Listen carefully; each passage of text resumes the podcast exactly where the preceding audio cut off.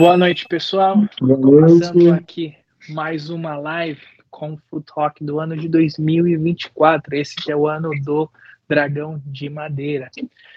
É, vamos fazer um bate-papo bem legal aqui. Boa, no boa noite para você que está aí no Brasil, boa tarde para você que está aqui na América, bom dia para você que está na Ásia, Oceania ou o que for. Hoje a gente vai fazer um bate-papo bem legal aqui com o Silas, né?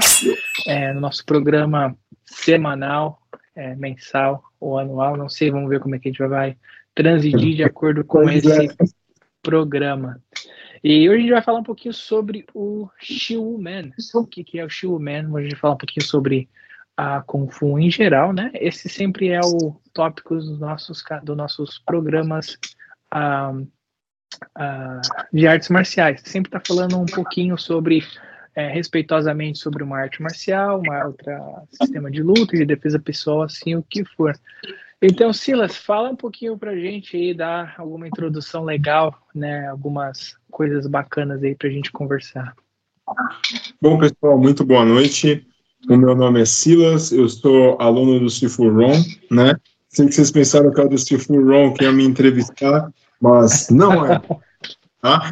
é como aluno, as dúvidas, acredito que a dúvida de muita gente, né? E isso vai ser bem esclarecedor, né, para todos nós, para que nós possamos conhecer melhor a Shinman, saber de histórias, estilo, características, mestres, né, dentre muitas outras coisas mais, né.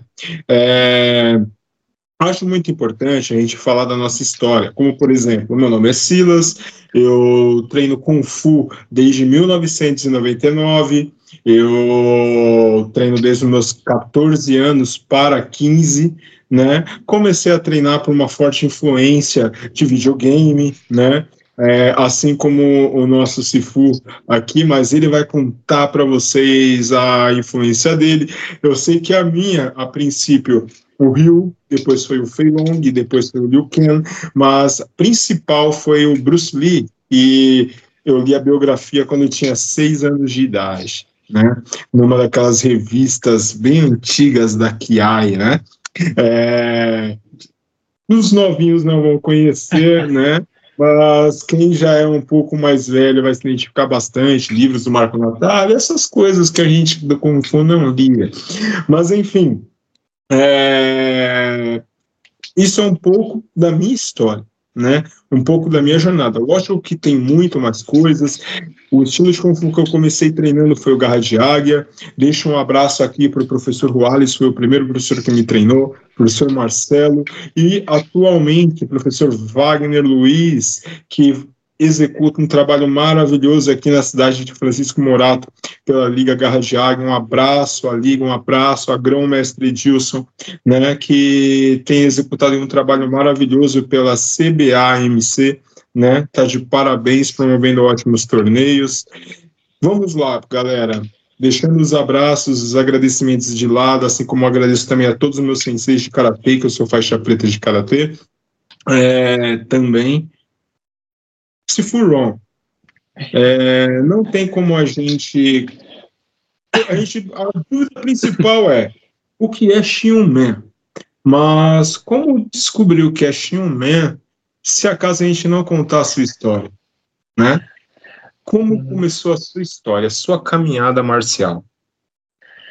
Então, né, é, não sei se é melhor falar Sensei Silas, Sifu Silas, pela quantidade de anos em em assim, trajetória.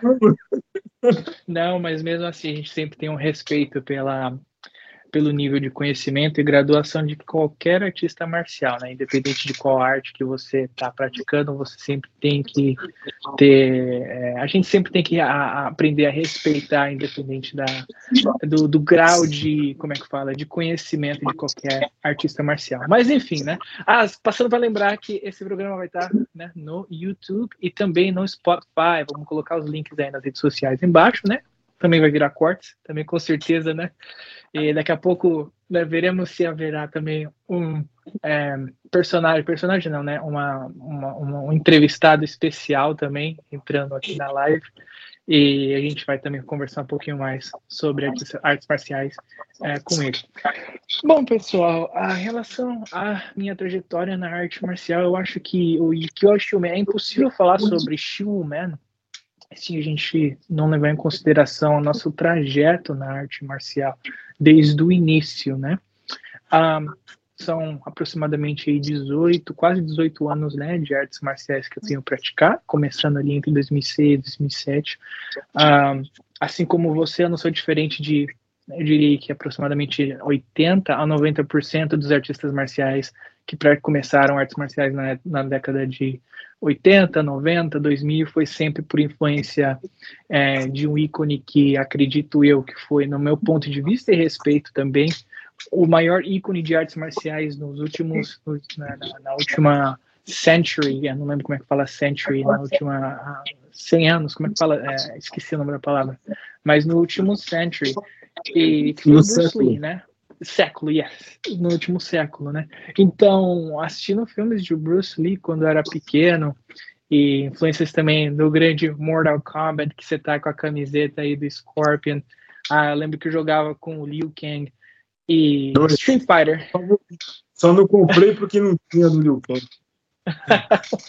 o, Street Fighter, meu personagem, person, é, meu personagem favorito era o Fei Long. Sempre que eu via, eu falava, cara, ali no Mortal Kombat é o Bruce Lee de cabelo grande, ali no Street Fighter é o Bruce Lee desenhado, então é o Bruce Lee ali. E eu via aquela, aquelas, né, é, aquelas movimentação, começava a dar pirueta no ar, chute, sem saber o que estava fazendo, e achava que estava imitando o Bruce Lee ali. Então, muitos anos passaram ali, eu acabei jogando no time júnior do São Paulo, ali no, na época, se não me engano, que era na Autonomista, que tinha, que tinha escolinha né, de time ali. Eu gostava muito de, de, de, de, de futebol, é, mas meu foco era querer aprender um, arte marcial Kung Fu, né? Quando eu tinha. É, voltei para o Brasil na época de 1996, quando meus pais divorciaram. Um, minha mãe acabou levando eu e minha irmã para o Brasil, e aí a gente cresceu aí. Né?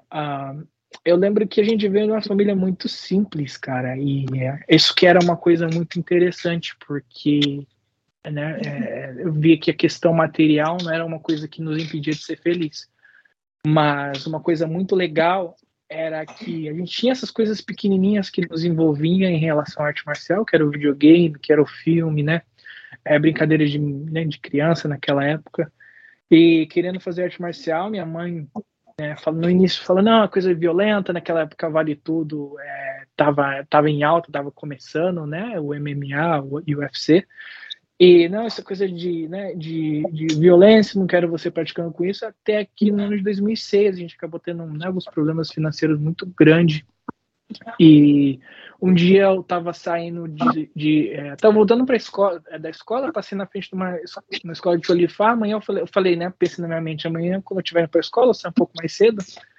E eu passo para poder uh, ver essa escola. E sai um pouco mais cedo, eu lembro que no dia que eu passei na escola pequena, ali no Bela Vista, em Osasco, eu acho que era no Bela Vista, mas era próximo ao Bela Vista é, onde eu morava. Passei ali, conversei com os eles estavam tendo aula de sandá na, no, no, dia, uma escola pequenininha, mas muito bem organizada, muito bonita, cara, decoração tal. Me explicou ali, olha, essas são as informações, mas eu preciso conversar com sua mãe, né, para poder você ser de menor, tal, né, porque tinha 13 anos. Falei, não, tá bom, cheguei em casa, mãe, tá aqui a ficha, será que não tem como você fazer, né, assinar a ficha para mim, né, a participar de artes marciais, eu quero fazer Kung Fu tal. Aí ela falou, infelizmente não, né, não vou ter é, condição para poder pagar para você fazer. Eu vou ter que juntar dinheiro uns meses para colocar você para poder estar tá fazendo arte marcial, como for. E eu falei, puxa vida, né? É, fiquei chateado. Eu falei, tá bom. Pra escola. E ali tinha um amigo meu, uh, o Gui e o Chris. E a gente conversando ali. Falei, cara, tô meio bolado. Eles falaram, por quê? Porque eu queria fazer Kung Fu. Eu pratico Kung Fu. Eu falei, sério, quanto que você paga por mês? Eu falei, não, a gente pratica num centro de recreação esportiva ali na, no centro de Osasco. E é grátis, né? É, é, aqui a gente chama no inglês de Recreation Center. É um, é um centro de esportes, né? Eu falei, que bacana, então eu vou lá é, depois da aula com vocês para poder ver. Beleza? E aí eu fui, cara. Fui, a gente começou a assistir a primeira aula. Foi é, falei, caramba, cara, que legal, quero começar a fazer isso. Trouxe as, a ficha para em casa, para minha mãe, só era preciso pagar inscrição na época, comprar uniforme e quando eu esse mudança de faixa. E simplesmente fiquei viciado no Kung Fu. Desde aquela época. Eu chegava em casa, eu lembro que a gente ia treino segunda, quarta e sexta, uh, das sete e meia às nove da noite, chegava em casa, jantava e ia, continuava treinando até meia-noite. E depois ia dormir. É, e lembro que naquela época eu tinha começado com o estilo do Kung Fu Mao, né, é, ali no, junto com o mestre Edvalson, que foi muito importante no meu crescimento na minha arte marcial. E independente de quais caminhos eu tomei, desde né, do Kung Fu Mao, transitei em alguns outros estilos na qual, na qual obtive formação e também outros estou lutando para acabar tendo formação também completa, mas eu sempre fui muito grato em todos os artistas marciais que eu pude conhecer, que eu pude fazer amizade, porque independente de onde eu fui, qual caminho eu escolhi, qual estilo, né, eu, eu passei a se, seguir e ter formação e ter representação, né, dali em diante, mas ali foi o berço, cara, de tudo. E eu acho muito importante quando você reconhece de onde você veio, que foi uma das coisas que o mestre falou antes de eu vir para cá. Ele falou: você vai para os Estados Unidos, que eu vim para cá em 2011, em janeiro, mas nunca esqueça quem que você é e de onde você veio, né? Porque às vezes as pessoas acabam né, levando para o lado material e acredita que o material é mais importante do que qualquer coisa, cara. Eu gosto, toda vez que eu vou para o Brasil, sempre visito meu mestre, sempre visito meus amigos. Eu prefiro até ficar na casa dos meus amigos enchendo o saco, porque é aquele ambiente familiar, cara. Você vai em um hotel, aí depois você passa o dia com o amigo, aí à tarde você tem que ir pro hotel, aí você fica sozinho, aí você vai assistir TV, não tem nada de interessante passando na TV. E quando você tá com uma amizade, você tá ali, cara. Eu sei que é, é, é né? É, às vezes tenho que encher o saco um pouquinho. É, enche, o saco um pouquinho, mas, cara, é aquele ambiente familiar que você tem, sabe? Que você, ó, oh, cara, vamos ali na vendinha comprar um pastel, vamos ali comer, né? Alguma coisinha legal tal. Então isso é gostoso, sabe? Então a partir daí a gente acabou, né? É, acabei pegando esse laço, esse, esse, é, esse afeto muito grande um, pelo meu mestre. O meu mestre ele teve importante é, esteve presente nos momentos mais importantes da minha vida, né? Acredito que uh, é, lembro que quando né, minha mãe faleceu, ele teve ali do meu lado para carregar o caixão da minha mãe até até o túmulo, cara. E isso eu nunca vou esquecer. o caixão tava pesado, tinha mais outros dois amigos também carregando o Kevin, o, o Carlinhos. E o meu mestre chegou ali do meu lado, cara, me deu um abraço, né, como forma de consolo. E a gente acaba uh, né, lembrando disso de uma forma muito respeitosos, de uma forma assim que nos dá uma nostalgia, nos leva, nos dá um momento de conforto, porque ao mesmo tempo que dói lembrar daquela movimentação, né, daquela situação, desculpa, mas você acaba lembrando de quem realmente estava ali naquele presente momento e quem realmente né, parou tudo um minutinho da sua vida, trabalho, ele saiu lá de, muito longe, eu não lembro onde ele trabalhava na época, mas chegou de moto, chegou um pouquinho mais tarde ali, né, quando a gente já estava, é, é, já tinha acabado o culto funeral, que a gente tinha, teve um culto funeral ali, e apareceu ali, nos deu um abraço, tal, passou uns minutinhos com a gente, e isso foi muito importante na minha vida, eu acho que isso foi algo que, né, que tive outros mestres também que representaram muito, mas esse momento, assim, me tocou demais. E representar ele, todo o amor que ele teve, né, por mais que, de novo, né, passando a ter outros é, estilos de artes marciais dentro do Kung Fu como representação, mas eu nunca vou esquecer disso, né. E a partir daí começou a minha paixão pela arte marcial. Em 2013 comecei a treinar o Wing Chun em um determinado estilo. 2016 comecei a representar outro estilo de, de Wing Chun. Uh, ali comecei a treinar Tai Chi com o Sifu Rafael Shin. Um, ele é, foi aluno de Zanzigo e Tianlanhen. A Tianlanhen foi responsável de levar o Kung Fu para a Argentina. Ele foi um dos patriarcas ali onde trouxe o Kung Fu uh, direto da China para a Argentina, foi um dos primeiros mestres ali, né, desenvolver uh, o estilo de Kung Fu e Tai Chi. E meu mestre de Tai Chi, ele é mestre em uh, Shaolin Lohan, Tai Chi, Wushu Moderno, Kickboxing, Sanda. E ele acabei me graduando com ele, né, no, no, no, no, uh, no, no Tai Chi no ano de 2021. Uh, foi interessante porque eu recordo que no ano de 2008, 2009, assistia vídeos, né? Quando começou a estourar o filme do Ip Man, eu falei, cara, eu quero saber o que, que é o Wing Chun. E ele comecei a dar, né? pesquisas no YouTube, quando o YouTube estava começando, e ali eu vi um mestre, cara, que ele era francês. E, cara, vendo morando no fundo da casa da minha avó, cara. Falei, cara, quando que eu vou ter condição de ir pra Paris pra treinar com esse cara, né? Nunca, né? Mas tava feliz ali com o que eu tinha naquele momento. Até que alguns anos passaram, muitos anos passaram, né? E ali um rapaz começou a dar aula de Wing Chun, onde eu treinava Tai Chi. Já, já tinha é, ali naquela. Estava no momento de transição de escola de Wing Chun. E ali depois decidi tomar uma aula de Wing Chun com aquele rapaz e vi que o, o acento dele era muito firme. E quando eu perguntei para ele de onde ele era, ele falou que ele era de Paris, né, da França. E eu falei, cara, você conhece o Sifu Bedar, né? Ele é, meu Sifu. Falei, cara, tem que me ensinar o Chun desse cara. E ali comecei a treinar com, com esse rapaz, né, o David. E ali acabei pegando a representação do Sifu Bedar. Anos depois a gente trouxe ele para workshops na América. Hoje sou representante dele, né? A gente viaja, trago ele para os Estados Unidos e ver como os caminhos acabam se cruzando em relação. Uma dica para você que vai assistir essa live. É, eu também sempre gostei muito de Wing né? Lógico eu imaginava que o Wing era de um jeito, e aí, pelo filme do Grande Mestre, que eu acabei de descobrir que o Wing era de outro, né? Sim, Sim. É, no entanto, uma coisa que eu recomendo é, coloque um vídeo do Sifu Bedar. Eu acredito que vocês vão achar um Inchan muito interessante, principalmente para você que não pratica o Inchan, né? Uhum. Lógico que quem pratica é, tem a sua escola, permanece fiel à sua escola, pode ser que goste, pode ser que não goste, uma coisa você não pode negar, que o Inchan daquele cara não é forte. Muito pelo contrário, muito pelo contrário.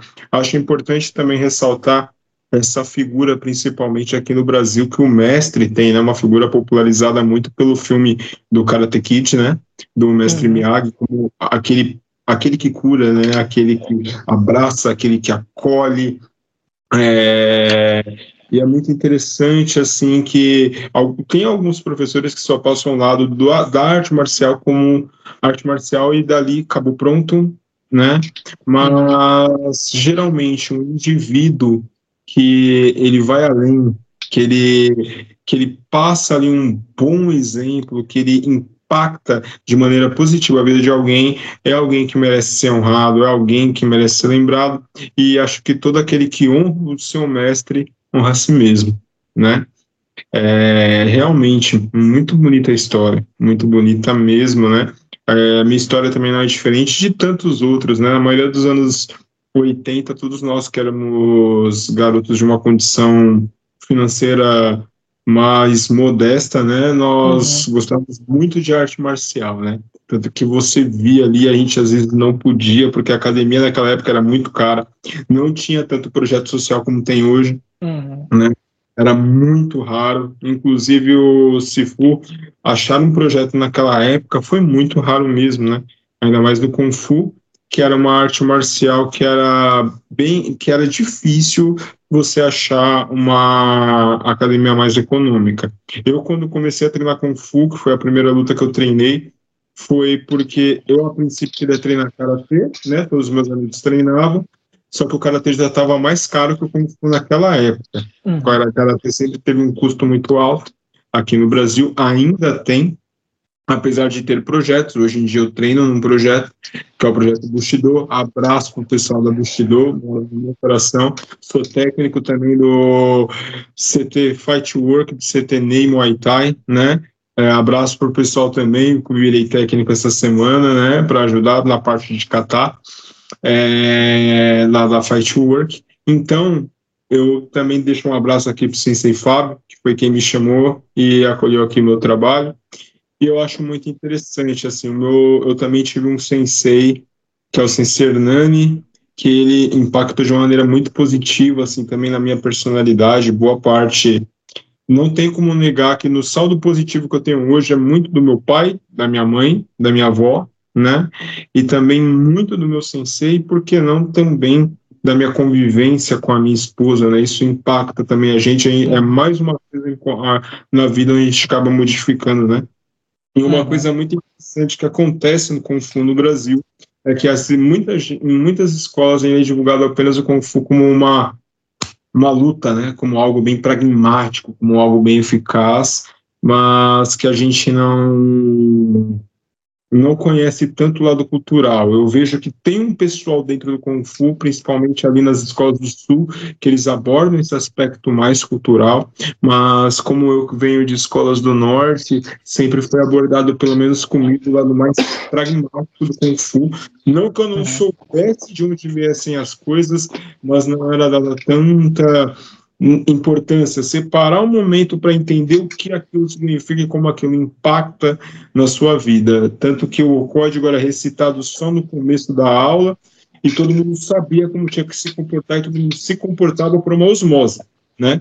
O que é muito interessante, como se fosse um código de conduta, né? Algo bem militar, assim. E é muito interessante como o Sifu do Sifu Ron, né, impactou na vida dele. Mas vamos lá, Sifu. É, o senhor chegou nos Estados Unidos, estava contando a respeito do Wing Chun, né, que eu sei que é uma coisa que o senhor gosta é. muito, mas, e também o senhor conhece outras coisas, né? Sim, exatamente. Ah, acabei também praticando de Kundo com o Sifu. Ah, comecei, né, ah, com o Sifu Gary Lamb, Gary, não, desculpa, Rudy Lamb. Não, Gary Lamb. Gary Lamb é o mestre de Wing Chun. Muito famoso, por sinal, aqui em Los Angeles. Ah, comecei a treinar com Rudy Lamb, que foi aluno de Richard Bostillo, e recentemente, em 2022, né, após minha formação de, de, professor, acabei começando a treinar com o Sifu Harinder Singh, que era um dos meus maiores sonhos, treinar com ele também. Ah, ah, comecei a treinar o Shuai Jiao, também não é, não, ainda não fiz a minha formação de professor faixa preta. Esse ano, se Deus quiser, eu vou estar viajando para o Brasil para estar fazendo a formação com o Cifu Diego de Souza, que acabei conhecendo ele no ano de 2022. Ah, 2022 ou foi 2023? É, não lembro, mas acabei tre treinei alguns meses no antigamente, em 2018, teve até um workshop muito interessante no torneio chamado Lost Legacy Kung Fu, que ali eu acabei conhecendo também Sifu Batista, que ele foi aluno de Chiang Kai-wei, e o Sifu Javier, que era da Cholifá, que ele é cubano. Né? Muito interessante, a história deles também é muito legal, de como que ele treinava a Cholifá em Cuba e tudo mais. Mas, enfim, ele conhecia um mestre de, uh, de, de, de fiz um workshop legal ali. Uh, desculpa, conheci outro mestre depois dele, né? Depois desse workshop, comecei a treinar. Fiz alguns meses de Shuaijiao, mas acabei não continuando. E aí, em 2022, acabei né, conhecendo o mestre Diego de Souza, né, e pegando minha, a minha graduação de instrutor e agora é, de professor futuramente. Ah, do ano de 2022, também no final de 2022, eu tinha um amigo meu chamado Dane, a gente sempre conversava desde 2016 pelo Instagram, e ele treinava Back May, cara, e ah, muito interessante, cara, essa história. O, que... o estilo do jogo de Sifu Exatamente. É, ele, ah, ah, o jogo ah, do estilo Sifu foi, foi criado. que não tenha visto esse jogo. continue. E era interessante, na época eu tinha Xbox, eu tinha Xbox One, e eu queria muito jogar esse jogo, cara. Acabei vendendo o Xbox One e ganhei de presente o PlayStation 5. E, cara, a minha primeira coisa foi comprar, né? Foi adquirir o jogo Sifu. E lembro que na época né, a gente começando a conversar, a conversar, e eu vi um tal Lu, né, ele até tinha postado lá, ele falou para mim, olha, é, eu te ensino não esse tal Lu, mas eu vou te ensinar o estilo Bakufu Pai. Se você quiser aprender, você aprende o estilo completo. Até porque, na verdade, na própria etiqueta Kung Fu, né, para os mestres mais tradicionalistas, é um pouco desrespeitoso você desfragmentar o estilo e querer chegar. Ah, é, a gente ocidental brasileiro já é um pouco mais é, é, é mais ah, caloroso, né? Já é mais tranquilo. Chegou, cara, que legal, seu amigo, tal, me ensina esse tal Lu, eu te passo aquele tal Lu, tal. Mas já para alguns mestres já é um pouquinho mais de, né, é de falta de respeito. E assim, como eu era amigo com ele, a gente é muito amigo, ele é australiano, né, americano brasileiro. Falei, bom, cara, é, me, me ensina esse tal Lu. Ele falou, só é ensino se você realmente quiser ensinar o estilo, aprender o estilo. Aí eu falei, bom, não tenho nada a perder, né? Vamos lá. Cara, aí começou a virar uma paixão. E comecei a treinar firme com ele, né? O estilo Paco Fupai. E comecei a cair dentro ali, né? A, a gente chama, falando em inglês, diving. Comecei a cair de cabeça dentro dos estilos de Haka, cara. E agora ele também é um dos membros da Man também. A gente tem uma. A, a gente tem uma associação chamada a, a parte da Schumann chamada Associação Lotus Branco para os, os, alunos que querem focar mais no Kung Fu de Hakka, aprender Bakmei, aprender Bakufu Pai. Uma pergunta, aliás, duas. É, eu vi ali a Associação Lotus Branca. Ah, o que é a Lotus Branca? Mas antes da Lotus Branca, o que é Kung Fu de Hakka? Então, Kung Fu de Hakka, Hakka é uma região e uma língua, né? É, não vou entrar tanto no contexto histórico de como que foi formado os povos de Hakka, do significado da palavra, acho que isso é uma, acho que é interessante a gente deixar para um segundo vídeo, porque esse é um assunto bem extenso, né, mas o Kung Fu de Hakka, se você for parar para pensar, a região ali, há quem diga, de acordo com o meu Sifu, que um dos primeiros estilos, se não do primeiro estilo, pode até ter sido o próprio Bakmei, você vê muita, muita similaridade uh, entre o Winchan, Bakmei, a Águia Branca de Fujian, né, Bahikin, você vê muita similaridade é, é, Bakfu Pai, inclusive ontem quando a gente estava treinando, até perguntei para você, falei, cara, você já me explicou um milhão de vezes, mas eu não consigo identificar a diferença de Bakfupai e de Bakmei. Quando ele faz os taulus, quando né, eu vejo os taulus de Bakfupai e vejo o taulu de Bakmei, eu, eu consigo identificar primeiro pelo Jinlai, né? A gente tem o nosso uh, comprimento que é diferente, né? Que são os cinco, uh, são uh, os quatro uh, oceanos e os cinco lagos. É, o Bakmei você vai ter, né? Também os cinco, os quatro oceanos e cinco lagos. Mas uh, você tem algumas essências um pouco mais diferentes, que é a questão do cotovelo, algumas movimentações a gente chama de spinning, né? Depende do, do gin, quanto de gin você vai usar numa movimentação. A, a, a Pac-Man você vê muito utilizando a que a gente chama de shrimp, or, or, shrimp or dragon prawn, que é a, as costas do camarão, né? Você sempre faz uma a, a snap a, a, nas movimentações. Já no Bakme a gente não tem esse snap, esse shrimp, as costas do camarão. Mas, enfim, você vê algumas diferenças ali. Ah, quando eu, né, é, entrando bem breve, né, a gente sempre conhece a história do tempo Shaolin, que os Manchurians eles eram os malvados e que ali chegaram, queimaram o tempo Shaolin, né, que acabaram dizimando toda aquela coisa. E aí a gente vê nisso do Kung Fu. Bem batido, bem conhecido por várias séries e vários filmes, né?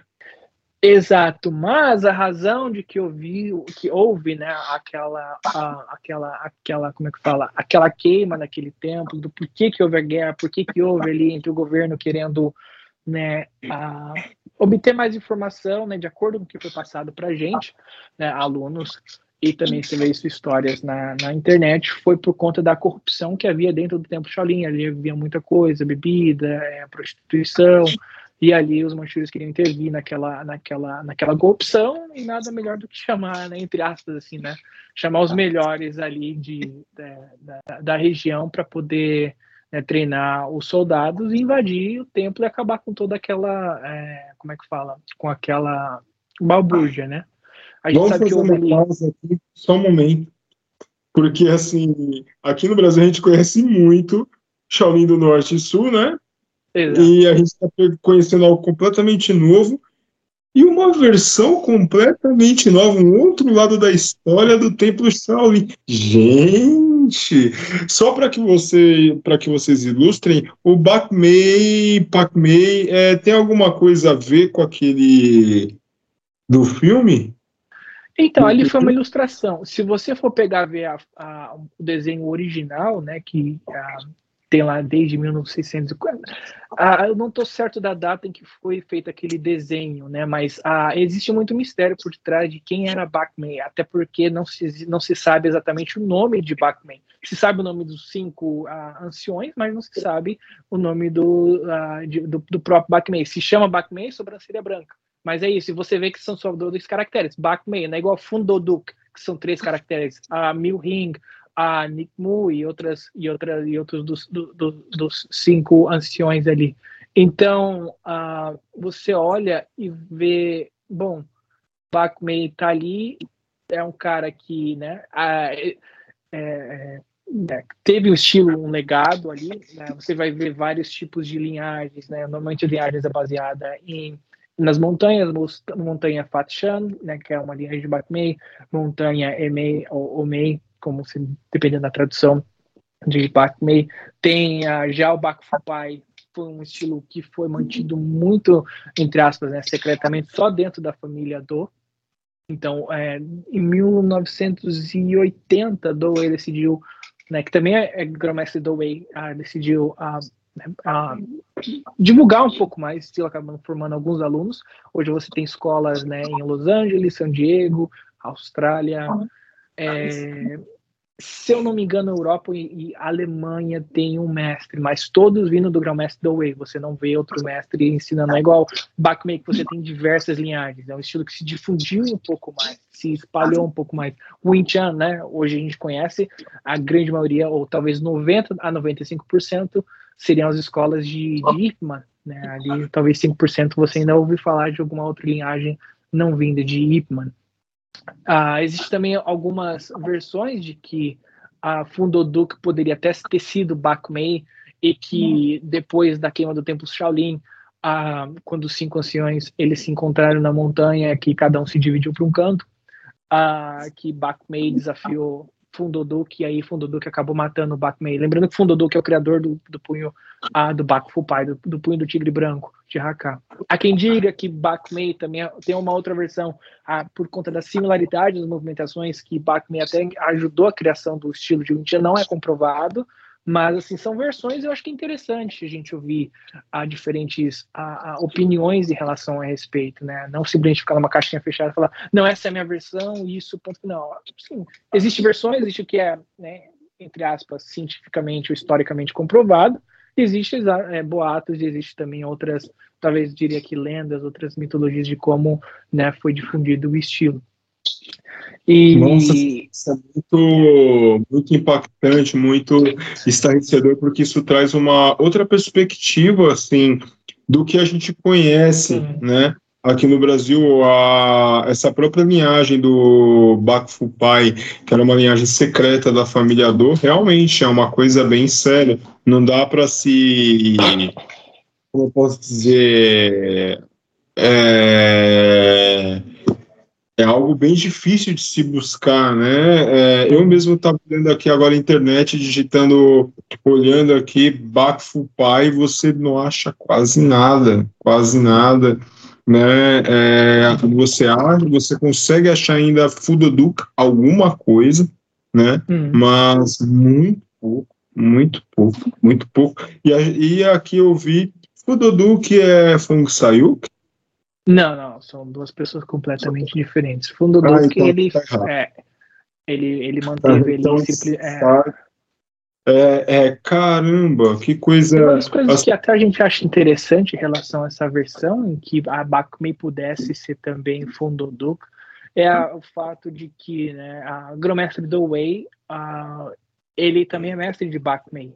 Né, a, meu Sifu é mestre de Bakmei é de. Tem outro estilo de Haka chamado Lama Palm. O outro mestre dele, né? Meu segundo também foi. Ele é mestre em Bakufupai e Yaokumun. E Yaokumun também é o estilo de Haka. Uh, estilo de Bakufupai, Bakumei Pai.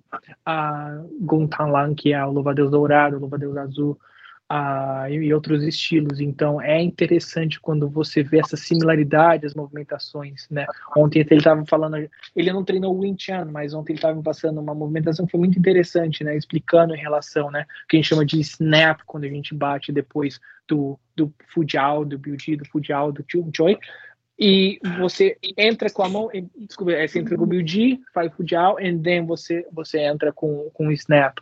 E tudo isso aqui Aí ele fala, é como se estivesse dirigindo um volante, né? Quem conhece, treina um indiano sabe que isso aqui vai virar um tissal. Né? Então, assim, você vê as movimentações build, o próprio build que a gente usa dentro do indiano, tem o mesmo nome, a faxal, a tansal, e assim sucessivamente. Então, você acaba vendo a similaridade das movimentações, das versões diferentes, né, que entre dentro do Kung Fu, às vezes pode até ser como se fosse mitologia, às vezes tem uma, uma religião ali que tem uma determinada forma de pensar em criação do mundo, mas as mitologias em volta tem uma versão similar, maybe, talvez muda o, o, o nome do deus, o nome da divindade especial, os personagens, mas às vezes é praticamente a mesma coisa. Então, assim, e é interessante, como eu falei, é entrar num, num, num aspecto respeitoso de diálogo, de talvez, talvez de debate, de é, é ver diferentes pensamentos e colocar Sim. em contrapontos e você analisar, porque isso é arte marcial. Eu não posso simplesmente, como um artista marcial, e achar que tradicionalismo é você colocar né, uma viseira no seu olho e acabou, minha, minha realidade é essa. Não, é você parar e analisar que o seu Kung Fu, por mais que é da mesma linhagem do seu mestre, mas você está seguindo um caminho que é o seu caminho. E você vai começar a escrever a sua história. E sua história vai ser diferente do seu mestre. E a sua, o seu Kung Fu vai ser diferente do seu mestre. Porque lembrando, Kung Fu, trabalho árduo, não é simplesmente a movimentação, o Taolu, ou Kati, como você preferir chamar, ou Kata no Karatê, mas sim é a sua expressão daquilo que você tem dentro de você. Então, quando você está desanimado, você treina o seu talu de uma forma. Quando você está com raiva, você treina seu talu de uma forma. Quando você está empolgado e você vai para uma competição, você quer mostrar o seu melhor, você treina seu talu de uma forma completamente diferente. Então, é assim, a sua. Então, é a sua interpretação daquilo que você tem paixão, daquilo que você vive, melhor dizendo. Porque Kung Fu não é só a melhor forma de lutar, mas sim a melhor forma de viver. Essa é a filosofia de vida Kung Fu que, né, é, através dos anos, eu, através de estudos, eu vejo muitos mestres falando nisso, né? O grão-mestre Larry Mamura fala bastante nas lives dele do Vida Kung Fu. E, um abraço e, ao Cifu Léo Imamura. Eu já ouvi o mestre Dani Ru naquele canal do Tigres e Dragões. Abraço, pessoal do Tigres e Dragões. As lives são incríveis. Inclusive, Dani Ru, mestre Dani Ru tá de parabéns, assim. É um dos pioneiros aqui no Brasil, né?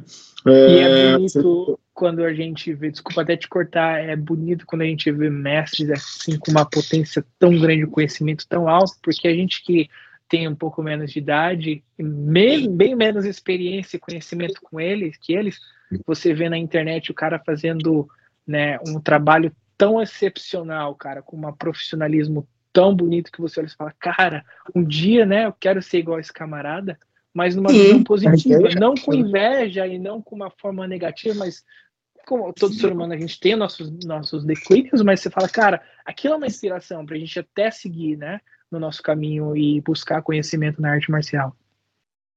Sim, sim. E aproveitando esse gatilho, se for, né, essa primeira meia hora foi muito impactante. foi para a história, para uma história que eu me identifiquei daquele menino, né, de condições mais modestas, condições mais simples, né, é, querendo aprender arte marcial muito pela TV, pelos filmes, pelos jogos que jogava, pelo filme do Dragão Branco, quem foi que não viu, uhum. que vamos deixar bem claro aquela regra ali, aquilo ali, gente, é um Leitai, tá? Não aquele, aquela plataforma do final que foi criada, mas a princípio aquilo ali é um Leitai. Um torneio de Kung Fu é exatamente igual. Fiquem tranquilos, não a parte do sangue, não a parte de você não lutar protegido. Fatality. Apesar que tem nocautes, tá? Os torneios de Kung Fu eles têm nocautes, isso é comum dentro da prática do Sandá, na minha época, Sancho, né, ou Kushu, né, eu conheço mais por Kushu, é, é, mas ainda assim foi bem interessante. E, e aproveitando esse gatilho de a gente ir para um, de um lado de um garoto que foi explorando todo um lado, né, e descobrindo toda uma história, uma outra versão, uma outra história, porque aqui no Brasil, é, principalmente a, a, as séries Kung Fu e Kung Fu a Lenda Continua, e, um, e a nova série do Kung Fu, né, do, que foi criada, se eu não me engano, agora está no, ah, no HBO, hum. muito boa também, muito legal. É, elas mostram aquele, aquele protagonismo do Shaolin pela e nesse caso a gente respeita muito mais a quem a gente está vendo entenda não é um lado não é uma posição a gente é completamente neutro Exato. mas assim é muito interessante descobrir um outro lado da história né é, eu tenho muita vontade de fazer faculdade de história e uma vez eu ouvi de um historiador que a gente tem que ser imparcial. O historiador ele tem que ser imparcial e ele sempre tem que saber os dois lados da questão. E a gente sempre só viu um lado aqui. Não é uma questão de posição. Ninguém está tomando posição é. nenhuma aqui, mas a gente está vendo um lado. Né? O outro lado da história foi bem impactante. E aproveitando todo esse impacto nessa primeira meia hora de live, é, vamos falar um pouco da, do Kung Fu de Hakka. Porque aqui no Brasil uhum. existe uma frase que se em chinês, né, que vem da China, mas que é muito comum que a gente conhece aqui no Brasil, que é Beitwei Nanchuan, né, que é, é, é, é pernas do norte, punhos do sul. Punhos né? do sul, yeah. É, então, o Brasil ele vive por essa realidade, por essa realidade. A gente conhece o Norte Sul, o Águia é um estilo fortemente divulgado, louva a Deus, né? Sete estrelas. Tem também o Flor de Ameixa, né? É, agora tem o Alum também, que é uma nova, que é uma outra linhagem de louva a Deus, nova aqui no Brasil, mas com uma história mais antiga é, do que conhecemos, né? E está sendo bem interessante. Pessoal do aluno muito organizado, então de parabéns. Quem organiza o trabalho deles, o estilo também muito bonito, muito rico. É, mas me diz uma coisa: quais são as características do Kung Fu de Hakka? Porque a gente entende que ali no sul a gente vai ver mais movimentos de braço, uhum. aquela postura, o pessoal com uma cara mais séria, aquele jeito de começar um certo rito, né? Alguns movimentos realmente ali dentro do comprimento, isso é muito visto dentro do Hungar, né? Que eu adoro esse estilo. Mas vamos lá. Qual é a característica do Kung Fu de Hakka? A característica técnica do Kung Fu de Hakka? Como é que ele é? O que define ele como um Kung Fu de Hakka? Então, uh, o Kung Fu de Hakka, se você for parar para pensar, tanto o Chao Gar como o Yao Kumun, Bak Mei, Bak Fu Pai, uh, eles, aparentemente, comparando com o Kung Fu do Sul, eles têm uma postura aparentemente altas. Não são altas a postura, porque por mais que você está na postura Samin, que é a postura das, das, da, é, né, a, das, a, das pernas, né, você vai ter as, as, as das três formas, desculpa. Uh, você ainda vai ter que inclinar o seu joelho para baixo. É, então, quando você senta ali, né, com o seu, o seu uh, com a sua postura. Você ainda sente aquela dor no joelho, ainda falando, puxa vida, isso aqui tá desconfortável. É, você vê, por, por exemplo, com um Cholifá, a posturas bem baixas, quase 90 é, de, é, graus, né? Ali com o seu cavalo, com o seu mapu bem, bem, bem baixo. Já o Kung Fu de Hakka, comparando essa parte, parece um pouquinho alto, mas não. A gente trabalha em que a gente chama de Jin, né? Não seria Fadin, porque é diferente da energia que é impulsionada no Tai Chi Chuan, mas os jeans que a gente tem são vários tipos aí. A gente tem os quatro principais, né? Mas as posturas também são bem diferentes. A gente tem uma postura chamada Humbak Poi, que é a postura, se eu não me engano, traduzindo em português, seria talvez as costas do macaco, com uma postura bem. Você vê muito no Chogar, essa postura para dentro. Aqui você puxando, você suga com o seu peitoral para trás, né? A, uh, é, a postura das costas, né, que eu te falei que é do Dragon Prawn, ou da, da como é que fala, das costas do uh, camarão. Uh, essa, essa postura, desculpa, essa postura do uh, Poi, uh, chama Hollow Chest. Eu não vou lembrar como traduzir Hollow em português, mas você meio que joga ela para dentro, né? Seu peito para dentro. Você meio que faz um, uma, uma curvatura serve tanto para proteger as costas como para gerar a força. Uh, os taulus do sul uh, de Hakka, pelo menos Bak Mei e Bak Fu Pai. Não posso falar com tanta propriedade do Bak Mei, porque quem treina Bak Mei é meu Sifu. Estou aprendendo o Bak, uh, Bak Fu Pai. Uh, sempre eles são longos, aparentemente longos, né? Os primeiros taulus são até que curtos, mas você sempre vai em linha reta para frente, você vem em linha reta para trás, você vira, faz algumas movimentações e termina o taulu. Às vezes você faz uma movimentação para cá, volta, uma movimentação para cá, então são sempre muito linear. Lembra um pouquinho o Shinichuen, se você for parar para pensar. Porque Shinichuen você vai sempre, de acordo com um pouco de conhecimento, quase nada que eu tenho, pelo que eu tenho estudado e visto né, na internet, parece sempre para frente para trás. Né? Uh, uh, Sam, Samjin, uh, como fala? Uh, Seijin, que são as quatro, são as quatro energias, agora que eu lembrei.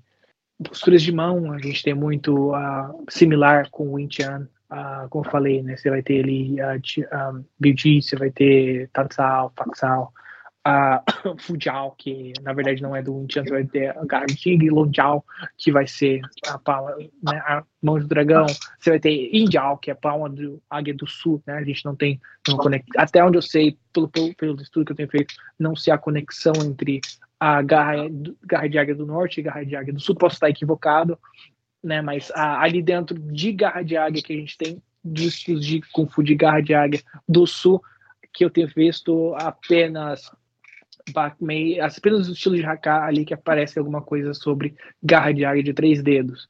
Né? Não conheço, desconheço qualquer outro estilo que tem é, postura de garra de águia de três dedos. Ali no Kung Fu do Sol, né, nos filmes de Hungar, não é? Exatamente, exatamente. Se você for ver, se eu não me engano, a, do, a Vingança do Filho Pródigo, a, eu assisti em português uma vez só, mas faz muitos anos, quando assisti, assisti em inglês. Ah, de acordo com que até me comentaram, falam que o, o vilão da história falam que ele lutava estilo gato, mas você vê muita mão, né, é, que a gente chama né, Lunjao, que é a garra do dragão, e não tem nada de gato, que ali é Bakman, é Bakman purinho. É, ah, tem algumas, algumas movimentações que ele faz três dedos, que faz em Jiao também, que é a postura da garra de águia do sul do, de Bakmei. Ah, mas é uma muito interessante, assim, é bem diferente. Até eu sou um pouquinho respeitosamente crítico em relação a competições até que não dentro dos Estados Unidos, que as movimentações não são tão, eu diria, bonitas. Né? Dentro... Então, pelo que eu entendi, é, mais, é semelhante a um desenho como se fosse do Vinchan, né? É um pouquinho mais alto, é algo mais. Como eu posso dizer? Eu, eu não consigo traduzir, uhum. né? Mas eu entendo perfeitamente o que o senhor está falando. É, a maioria é. dos torneios, aqui pelo menos, quando se pratica o Wing Chun no torneio, é uma categoria separada. Ah, até porque se você for colocar o Silental com o Taulu de Cholifá, Silental você nem caminha, é só mão. Né? Aí você faz o Taulu, né? Na, o praticante de Wing Chun fala para mim, aquilo ali é super eficiente numa luta. Mas você vê uma, a beleza de um Talu de Cholifá, aquelas mãos, aquela movimentação, aquele chute. Eu vejo que é difícil você avaliar ali e colocar uma nota. Por... Né? É, abrindo além do Cholifá também muito eficaz para luta. Não treino o Cholifá. Exato. Uhum. Mas o Cholifá é um, é um estilo extremamente eficaz. Inclusive o Roy Nelson, né? Que foi um campeão do UFC, ele popularizou o soco, o, bra, é o braço, ou é, ou é não, eu não me recordo alguma coisa do elefante, né? Sei, é uma pancada semelhante a um overhand, né? Que vem uhum. assim reto. É, a Nina, ela ensina show de fala, também já treinou garra de água, um abraço a Nina. É, voltei a treinar com Fu muito de uma conversa que eu tive com ela. É, mas, assim, incrível a eficiência do Sheilifá, uhum. só para a gente deixar, deixar bem claro que realmente tem estilos que eles têm um, um aspecto é, mais plástico. Isso, eu encontrei a palavra, um aspecto mais plástico para a competição. Não seria realmente justo, assim como também, de certa forma, hoje em dia o Sul e o Norte aqui no Brasil eles são separados, porque não é correto, né? A forma do sul é um pouco mais longa, né? A forma do norte é um pouco mais curta, é, então depende muito também do árbitro que está ali julgando, é, uhum. mas acredito que é mais fácil de coordenar e de você ser o mais justo possível na hora de você aplicar ali as notas para as formas, para poder julgar os atletas sem que se prejudique ninguém, pelo menos em 95% dos casos. E, e, é por isso que eu acredito que a, a, tinha de ter uma categoria separada para o Kung Fu de Haka por essa forma. Eu já participei de torneios onde eu vi o pessoal do Luin Kyun, que é o, o, estilo do, do, Dragão do Sul, de Bak Mei, né, pegando notas ali baixíssimas, porque às vezes a pessoa ali entendeu que está fazendo né, categoria Sul, mas a postura dele não está baixa. Né, na postura de Sami não tem como você descer mais do que você precisa, até porque senão você vai estar tá na postura errada, não tem como você encaixar Sim. isso. A não ser que a pessoa seja um praticante, a não ser que a pessoa seja um praticante e, e né, entenda que ali houve algum equívoco ali na aplicação do Jin, na aplicação das posturas de mão, né, ou se aluno realmente, ele, o atleta acabar, ah, ah, né, é, numa, numa certa forma ali cometendo algum equívoco na sua performance. Certo, interessante. Se for, foi aproveitando esse ensejo, nós ouvimos sobre muita coisa, é, principalmente sobre uma, uma outra linha de Kung Fu. Eu já ouvi alguma coisa aqui na, no, no podcast do Kung Fu em Foco, né, o programa do Kung Fu em Foco, que é muito bom. Estava ouvindo ontem um podcast sobre o Anfei Han, maravilhoso ali do, do pessoal do Kung Fu em Foco, feito com um professor, acredito que ele é da, do, da academia do Kung Fu dos Cinco Animais, o Hungar, né? É, abraço aí, o programa era muito bom mesmo, né? Uma pena que eles não fazem mais, né? Uhum. É, porque tudo isso acaba somando, a gente não vê muita coisa de Kung Fu por aí, né? É, ainda mais aqui no Brasil. Então, qualquer coisa que, que eu acredito, uma pessoa que vai e faz uma live, acho que não é uma competição, é algo que está agregando, é algo que está ajudando, é algo que está somando com o trabalho do outro. Mas aproveitando esse ensejo, é, o senhor chegou nos Estados Unidos, aprendeu Wing Chun, é, começou a treinar Bak Fu Pai, muito também por causa do jogo do Sifu, pelo que eu estou ouvindo, Bak Fu Pai é o estilo do Yang, né? E exato, é, do vilão. É, do vilão, né? E a história é completamente ao contrário, né? Interessante. E isso que é interessante. Ambos treinaram com o Sigon, né? Com o mestre lá, com o grão-mestre, pai do personagem do protagonista. E quando você vê, né, a, ele é mestre de Bak Mei, que ensinou o filho Bak Mei, e pelo que me parece, pelas posturas de mão, você vê muito de Bak Fu Pai ali, né? Você vê até a postura de luta dele, você vê o grão-mestre Gary Hearfield, ele tem a postura igualzinha dessa postura de mãos dele, numa das fotos dele. E tem essa, tem essa questão de você ter o seu estilo principal e ter suas divisões de subestilos, né? O grão-mestre é, Gary Hearfield, ele acaba ensinando né, cada um aluno, às vezes ele ensina Bakmei, o outro ensina Yakumo, o outro ele ensina né, Serpente de Metal, e assim, assim, sucessivamente. Então você tem essa conexão, né? Porque às vezes você fala, ah, mas se ele não treinar com o mesmo mestre, por que, não aprendeu os dois Bakmei, né? Assim, a gente não, é, não sabe a história profundamente do porquê que o, o criador da, do jogo uh, ele acabou fazendo dessa forma, mas achei que foi, ficou muito interessante, ficou muito bem representado pelo Cifro Colossi. A Sim. excelente artista marcial, puxa vida, o Bachman dele é lindíssimo, cara. Assim, é uma, ele, é uma eles, eles não colocaram qualquer mestre para poder fazer e performar não, essa, essa, esse estilo. Eles colocaram um dos melhores, cara. E o canal dele é muito bom, né? Um canal muito bom de você assistir. Mas aproveitando esse ensejo, e o Schumer? Como o senhor conheceu? Como que isso, como que chegou nessa história? Vamos para a cereja então, do bolo. Então, era, a cereja do bolo, né? Lembrando que eu também acabei né, tendo formação no Sandar, é, através da Associação Brasileira, Federação Brasileira de Wushu do Sandar. Tive a formação aqui, no Brasil só fiz a revalidação e acabei né, subindo de grau. Mas voltando para questão do Man, cara, lembro que quando eu vim para os Estados Unidos eu buscava muito, sempre fui muito curioso em relação que é o Kung Fu do punho do gato, cara. O que, que é o gato, de onde veio, de onde surgiu, né? Porque existem muitos boatos, existe muitas histórias, existe muito disse que me disse, mas eu queria atrás de realmente ter algum contexto histórico. Você vai em relação com que, cara, você encontra material de sobra na internet, da onde veio, de qual linhagem veio, qual aluno de Lam Sai qual aluno de So Fu, qual aluno de, de Wong Hong, você, né, você fez parte. Então ali tem as, as, suas, as suas vertentes, né? Cholifá, mesma coisa, Garra de Águia, não é diferente. Uh, e comecei a buscar, porque eu queria entender o que, que era isso. Naquela época, eu lembro que em 2011, né, a internet não estava tão avançada, embora avançada já, mas buscando o que, que era o Kung Fu do Gato. E por incrível que pareça, cara, lembro que depois de muitos anos de pesquisa, né, a, houve, primeiro houve um indivíduo que entrou em contato comigo, né, falando sobre Kung Fu do Punho do Gato e se dizendo, né, ali neto do grão-mestre, e acabou que, né, a gente teve umas situações chatas ali em relação àquela pessoa. É, descobriram que não, a pessoa não tinha nada a ver com o mestre, com o grão-mestre Liu Yinhang, que foi ali, né, o patriarca, a, diria que fundador, mas a, que difundiu o estilo.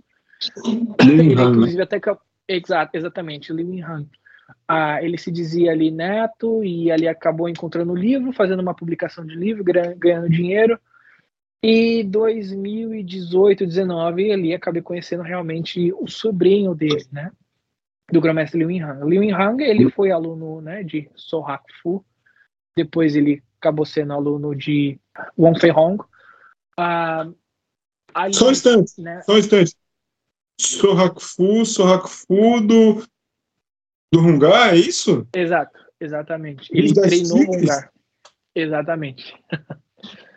é interessante Caramba. porque o currículo... Ele é sobrinho não, não, ele foi aluno, ele foi aluno de Sohaku, aluno. não anúncio. É, exato. Ele foi aluno de Sohaku. Depois treinou com Wong Fei Hong, aquele famoso Wong Fei Hong dos filmes do Jet Li. Ah, uhum. Acabou se mudando para Hong Kong e ali acabou sendo através né, de Wong Fei Hong. Ele tinha uma carta de referência e acabou é, é, ah, estudando com Lam Sai Wing. E ali, uma, a Lam Sai Wing, ele sempre foi conhecido uma, teve uma reputação muito grande dentro do mundo das artes marciais chinesas. E ali ele acabou conseguindo um trabalho para Liu Yinhang para trabalhar em Rio Bay. E ali em Rio Bay. O Hungar da família Lan, né? Que o senhor está falando, é Exato. é isso? Exatamente. Ele, é, e, ele quem é ali? O patriarca da família Lan?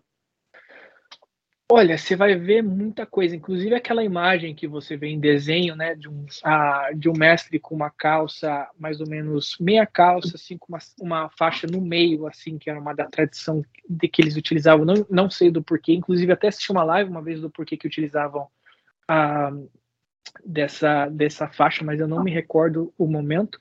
É ele, você vê muitas posturas ele fazendo aqui, os desenhos dele fazendo essas posturas de mão, e Uh, e realmente ele foi muito importante ali na, na, na, na, na, na, difus, na difusão do, uh, do, do, do Hungary e do Hunkyun né, no, mundialmente. Uh, naquela época, a Liu Yinhang acabou se mudando ali para Rio Bay, onde ele conheceu dois mestres, né, um chamado Shansam Gap e o outro chamado uh, Yang Hangit. O nome dele era Yang Hangit. É, Yang era mestre de Diamond Jun, que era grande palma de algodão. Grande palma de algodão, você vê várias versões dentro do Kung Fu interno, dentro do Tai Chi, dentro do Kung Fu da, do Norte. Inclusive, se não me engano, no Garra de Águia tem um taulu chamado é, a Pequena Palma de Algodão, se eu não me engano.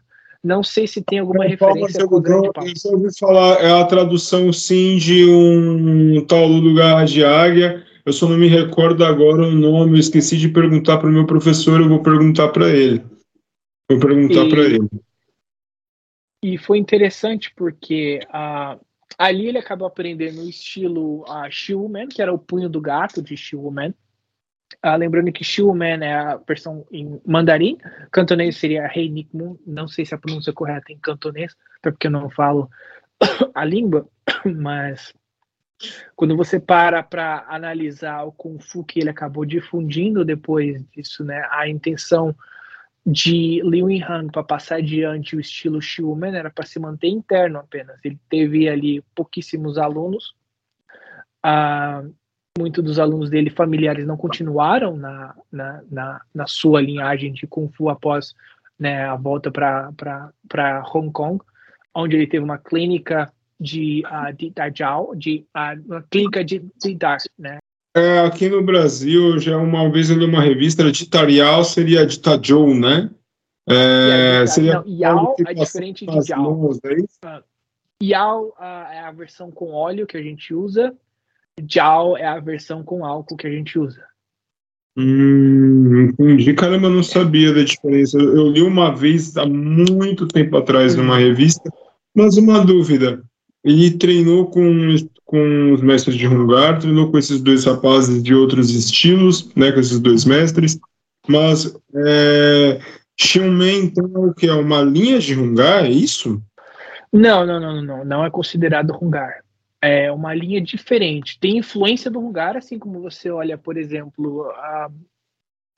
tem que tomar muito cuidado com o que eu vou falar. A, a, a, é, se você for ter, olhar, por exemplo, as cinco famílias, se eu não me engano, as cinco famílias do Sul, tá? Posso estar equivocado aqui no meu contexto. Mas se pegar Laugar, ah, no meu ponto de vista, é, é difícil falar que é Hungar e não é Hungar, porque é uma, uma família diferente, mas que, no meu ponto de vista, tem muita a influência do Hungar. Futgar é a mesma coisa. Uh, Jalgar é a mesma coisa. Uh, mas é como se fosse mais ou menos é, né, o mesmo contexto. Tem influência, mas Olha, não tem nada a ver. Não temos nenhum Taulu da Hungar. que eu consigo entender mais ou menos nesse contexto aqui no Brasil é, me corrija se eu estiver errado aí, alguém do Frei Rock Pai, né? Mas pelo que uma vez me contaram, o Frei Rock Pai, o, grão-mestre, o final do Grão-Mestre Lope, né? É, não está mais nesse plano, plano super, partiu para o plano superior. Ele, ele era Rungar, né? e acabou estudando o aspecto mais o aspecto da garça ali ele era um ele gostava mais acabou se aprofundando e aí nesses estudos dele acabou desenvolvendo né é, o Fei Rock Pai né eu não sei se uhum.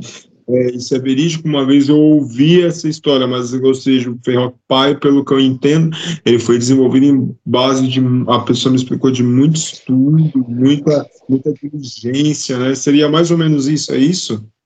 Seria mais, mais ou menos isso, porque o que, que, que, acontece? Quando a, a Liu Hang, ele morava, né, ele foi para Rio Bay a trabalho, ele conheceu ali Shansam Gap, a Yong Hang ah, lembrando que eram dois mestres de dois estilos principais deles, que eram diferentes. Um era palma de algodão e o outro era Injao, uh, Talambointi, que ali traduzindo seria Águia do Sul, Passo do Louva-Deus e Corpo de Andorinha.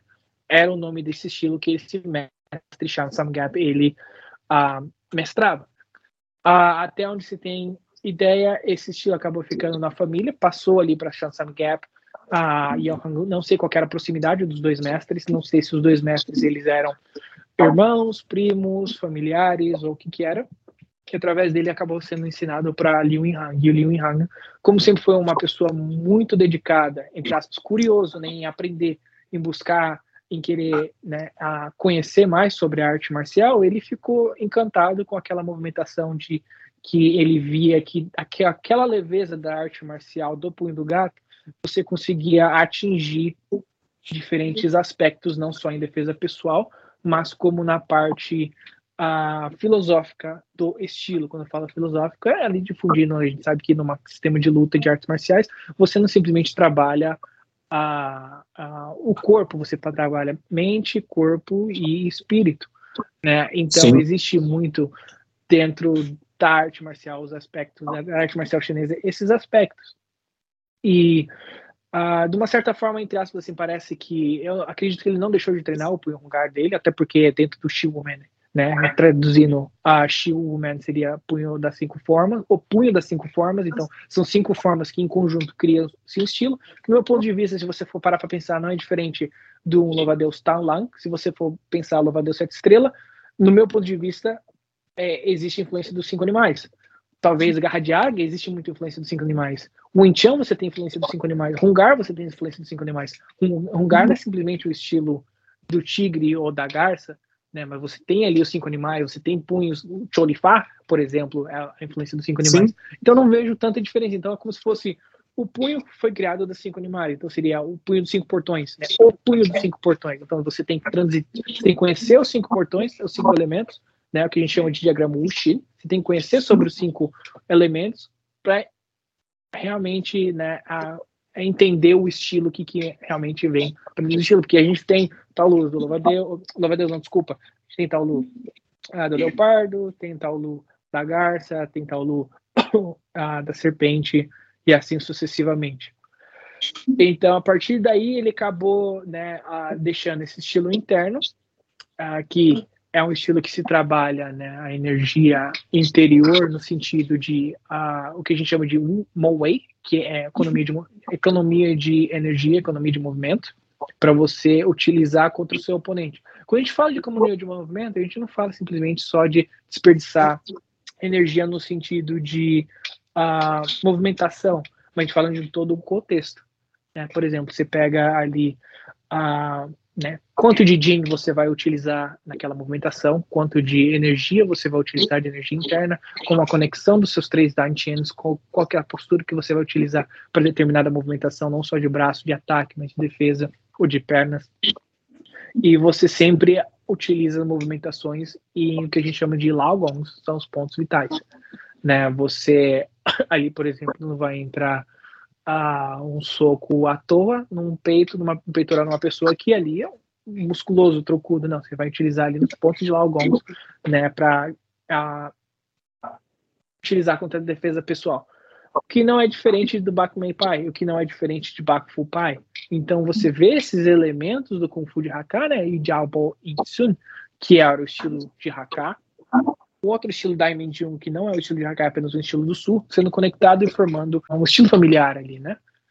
E assim foi, né, a, o Schumann. Então, a partir desse momento em que eu tive acesso a essa informação, com muita conversa com, com o mestre Lon Feilin, uh, né, depois de muito tempo conversando, né, explicando para ele, fiquei interessado, falei, cara, eu quero aprender esse Kung Fu, porque o que eu tinha aprendido até o momento era que o Kung Fu do gato era um Kung Fu super pesado, era um Kung Fu né, é, o Kung Fu mal que eu tinha treinado era um Kung Fu super pesado, tinha ali 18 mãos, era tipo de 18 estilos, e eu vi que era completamente diferente, não tinha nada a ver com o que eu tinha aprendido, nem as posturas eram iguais, nem os tal luz eram iguais, não tinha nenhuma similaridade, né, ali com o Kung Fu que eu tinha aprendido. Então, eu comecei a treinar com o Sifu, né, com o Long Fei Lin, os Taolus tem as questões culturais, tem as receitas de, de Dajao, lembrando que o grão-mestre a Sijo Liu Hang ele era mestre traumatologista, o que também coincide com a questão de Fundoduk, quando houve a queima do templo Shaolin, Fundoduk foi responsável né, em ali pegar o livro dos monges de, uh, de, de Darjao e manter aquelas receitas com ele, e você vê que muitas das receitas que ele tem foi pequenamente, eu diria que modificado por algumas linhagens de Bakmei e com outras linhagens de Milring. Então, é, você vê assim, a conectividade entre histórias que foram anos e anos depois, é, mas com origens assim muito similares. Nossa, muito interessante, interessante, muito interessante uhum. mesmo. Mas é, dentre essa a característica, pelo que eu entendi, Shinmen, então, ele é um estilo que visa é um estilo mais estratégico, ele não é um estilo pesado. É, pode ser um pouco melhor esse aspecto? Então, é o estilo estratégico em relação à aplicação de, a, de movimentação para defesa pessoal. Você fala, a gente tem várias receitas de, de Dajjal, temos a estudo do chá através do a, Kufu de Haka, a gente tem também o Tilin, né, que é a dança do unicórnio, a Dança do Leão. E todas essas são características que a gente traz né, do Kung Fu familiar. Quando você fala de Shiu Man, a aplicação de movimentação utilizando os cinco elementos, a gente tem a visão ocidental do que, que é os animais. Você vai falar, ah, até eu tenho que ser rápido como um leopardo, eu tenho que ser ah, forte como um tigre, tá, mas o dragão, o dragão não é forte, o dragão não é rápido. E a serpente, o que, que ela é? A serpente ela é, não sei, é astuta, não sei, não, não sei nem como é que explicar, mas quando a Lofelia explicou para mim a divisão dos cinco animais, o dragão, para representar o fogo, você vai consumir a energia do seu oponente, você tem que utilizar uma estratégia para consumir a energia do seu oponente. O leopardo, é, é, numa visão ocidental, seria talvez a, a, aquela questão de você ser rápido, mas tem mais a ver com o que a gente chama de Mahajin, utilizar a energia da terra né, a energia do chão, que vai transmitir para todo o seu corpo, passar para diante para o seu oponente. Não é à toa que quando a gente pratica o time kill no Wing Chun, a nossa energia sai daqui. A nossa energia não sai daqui do braço, não sai daqui do, do ombro. Claro que tem influência, porque é um conjunto de músculos né? É, mas o sangue de interna ela sai de baixo para frente. A, a serpente, sua movimentação da serpente, que seria metal, seria para redirecionar e redeflect, que a gente chama em inglês, as movimentações do seu oponente, você vê cada movimentação de serpente, você não vai lutar, né, força contra força, não seria como fosse o tigre, que é suposto dominar a luta, então você vai utilizar daquelas características, não interessa se seja no sandá, se seja no Fu tradicional, se seja no que você estiver fazendo, você vai utilizar daquela influência daqueles cinco elementos como estratégia para poder você ganhar do seu oponente. Um lutador de MMA, o que, que ele faz no UFC?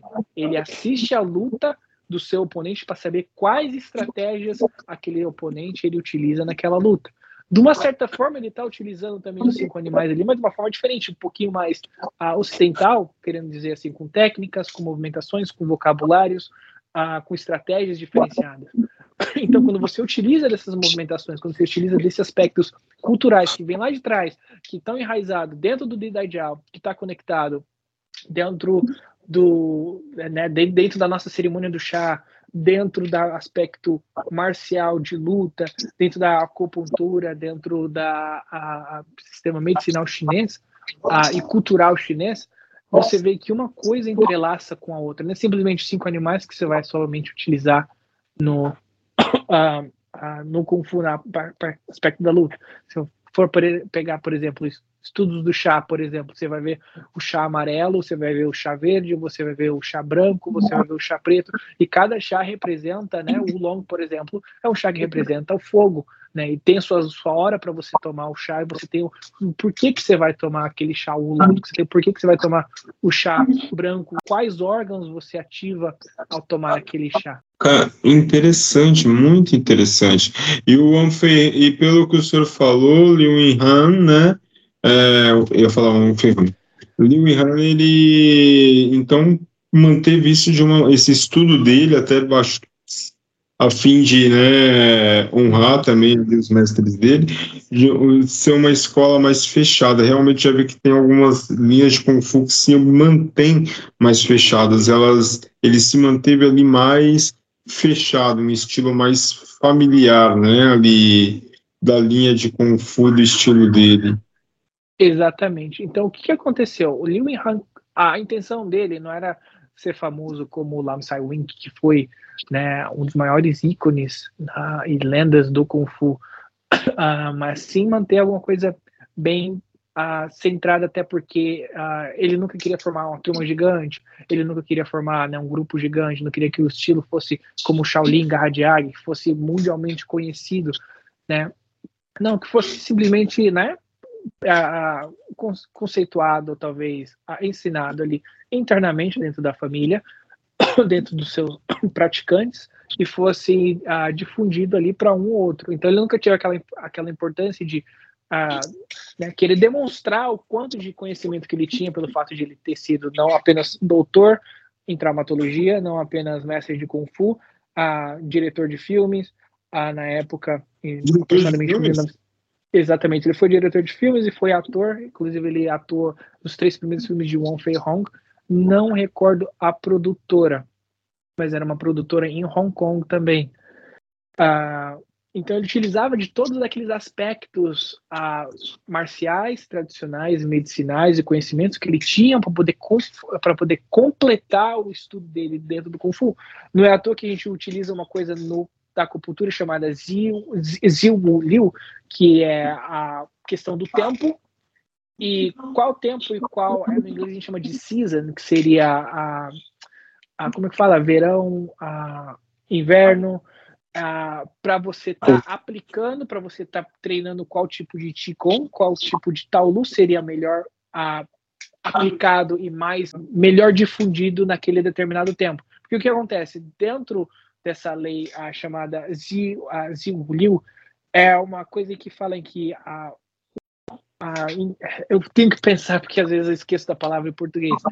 A, a, a como fala, o, o environment que é a, a, o environment que a gente vive, o ambiente que a gente vive nos traz energias tanto para determinadas diferentes partes e sessões do dia, pra, dependendo do, das partes das sessões do ano, e que aquilo vai te trazer benefício para uma determinada parte. Então, você tem que trabalhar aquele elemento em determinada hora do dia, determinada estação do dia, é a palavra que eu queria falar, estação do ano, para que você possa estar tá tendo mais benefício. Não quer dizer que você você praticar outra coisa não vai te ajudar, muito pelo contrário. Mas você praticando, né, da forma que seria, né, utilizando esse estudo, te daria um benefício mais uh, conceituado, mais aprofundado em, em, em, relação àquilo que você estaria aprendendo. Você tem isso, por exemplo, no chá, né, dependendo do chá, ah, você vai tomar chá branco. Então, assim, são coisas em que você utiliza, você fala, puxa vida, são conhecimentos que são milenares, né, que têm a sua razão, e que são praticados até o dia de hoje, que muita gente, elas, na verdade, às vezes até ignoram, né? Acredita que, ah, não, isso é besteira, isso é bobagem, né? Eu só preciso aprender a lutar, eu não preciso ter um carimbo chinês, eu não preciso ter um nome chinês, eu não preciso ter ah, uma dança do leão na minha escola para ser tradicional. Realmente, não precisa. Mas eu acredito que essas coisas, esses conhecimentos, enriquecem. Imagina você aprendendo Kung Fu e você não sabe o que significa Mapu, você não sabe o que significa postura do cavalo. Eu coloco aquela ah, postura da cadeira porque eu não aprendi assim. Nada contra, muito pelo contrário. Eu acho que existe, cada pessoa ensina e difunde o estilo de como ela quer ensinar, mas eu acho que é enriquecedor quando você tem o que a gente chama de, né, de etiqueta Kung Fu em um senso de querer aprender a profundo e absorver todo o aspecto daquela cultura. Você não precisa Nossa, virar um chinês, você não precisa virar um chinês para poder você falar que você sabe Kung Fu, mas ao mesmo tempo você ter respeito no arte marcial que você está é, difundindo, trabalhando, e ao mesmo tempo a, a, é, passando adiante aquilo que os seus mestres, os seus professores, né, te passaram com tanto carinho. Porque que a gente tem uniforme? Porque que no Kung Fu tem, ou no Karatê você tem né, o, o Ji, não sei se é, é, é, o mesmo nome que a gente, o kimono, a, o Ji no Jiu-Jitsu, é, e assim no, né, é Fu no Kung Fu. É, em japonês, né, seria Gi, né, que é uniforme, Gi, kimono, uhum. kimono é a terminologia que se usa para roupa japonesa, mas acho muito interessante o senhor tocar na questão dos nomes em chinês, eu também não critico quem uh, aprende português, a minha vida toda eu, uh, eu ouvi, fiquei com o ouvido treinável para nomes em português, como cavalo, que flecha, gato, joelhada, uhum. rasteira, no entanto, é interessante porque o meu professor, porque no karatê é uma exigência de que você saiba pra, o nome de todas as movimentações, desde um passo até estar parado em japonês. Aí você pergunta, mas por quê? Aí você fala assim, de repente você tem a sorte de treinar ao Japão, que é um sonho de muitos karatecas, né?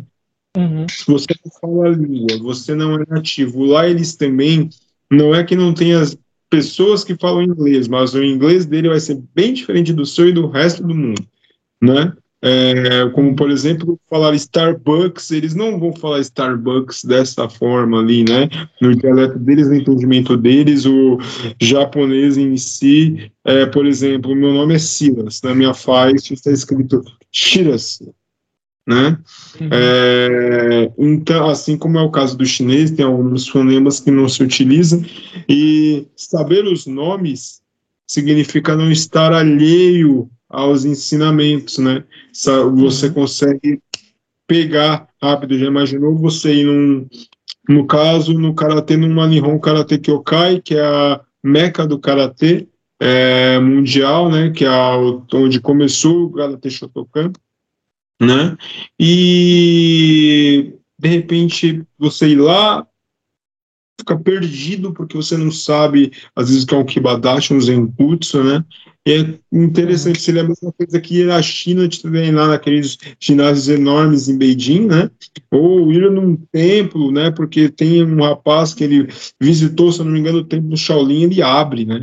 É, para que você possa passar lá se eu não me engano, um mês, dois meses treinando, né? E de repente você não entende, você já não entende a língua, apesar que falam que para aprender mandarim, né, é, não é difícil, pelo que todo mundo falando, tem, inclusive estão falando que vai ser a nova língua universal, né, porque é muito fácil, está em alto mandarim, mas muito interessante, muito interessante essa questão de trazer esse aspecto cultural lá das nomenclaturas da, das movimentações para dentro dos estilos, né? Já tem estilos que já trazem isso, né? E é interessante quando você parte do princípio desde o estilo da sua formação, né? Você vê a Winchan, a forma de que ele foi criado desde o seu início até o que a gente tem hoje, Hungar, a mesma coisa, né? É, não é diferente do estilo Shieldman, por exemplo, você tem lá desde o início quando o Jamal ele acabou vendo aquelas movimentações e criando estilos, passou para Liu Zihua, passou para Shanshan Gap, passou para Yong Hankud, chegou até Liu Yinhang, de Liu Yinhang para Long Feilin, para outros alunos, né, que a gente ainda naquela época ainda está tentando fazer research na internet para descobrir quem realmente tem essa esse Kung Fu do punho do gato até onde a gente sabe. É, até o momento a gente não conseguiu encontrar nenhuma conexão com nenhum outro tipo de Kung Fu para ver, poxa, esse é primo, aquele é irmão, aquele ali, né, numa certa forma tem alguma é, é, conexão com o nosso Kung Fu, mas é um estilo que desde a sua formação lá de Temanho, ele chegou até o momento, né, o presente momento é, intacto, né, a gente viu, né, a, né desde a Revolução, né, na China, tudo que aconteceu com os mestres, o que aconteceu, né, com a com a, a parte histórica, né, de muitas pessoas a, acabar deixando o Kung Fu até acabar né, é, é, o Kung Fu não se difundindo da forma que era suposto se difundir. E teve estilos que foram um pouco mais fortes, outros um pouco mais é, pouco menores, né, que acabaram sofrendo bastante com toda a modificação cultural até o dia de hoje. E a gente vê como é, existem artistas marciais que realmente trabalham duro e e, e, tentam trazer e manter firme aquela tradição e aquele estilo até o dia de hoje.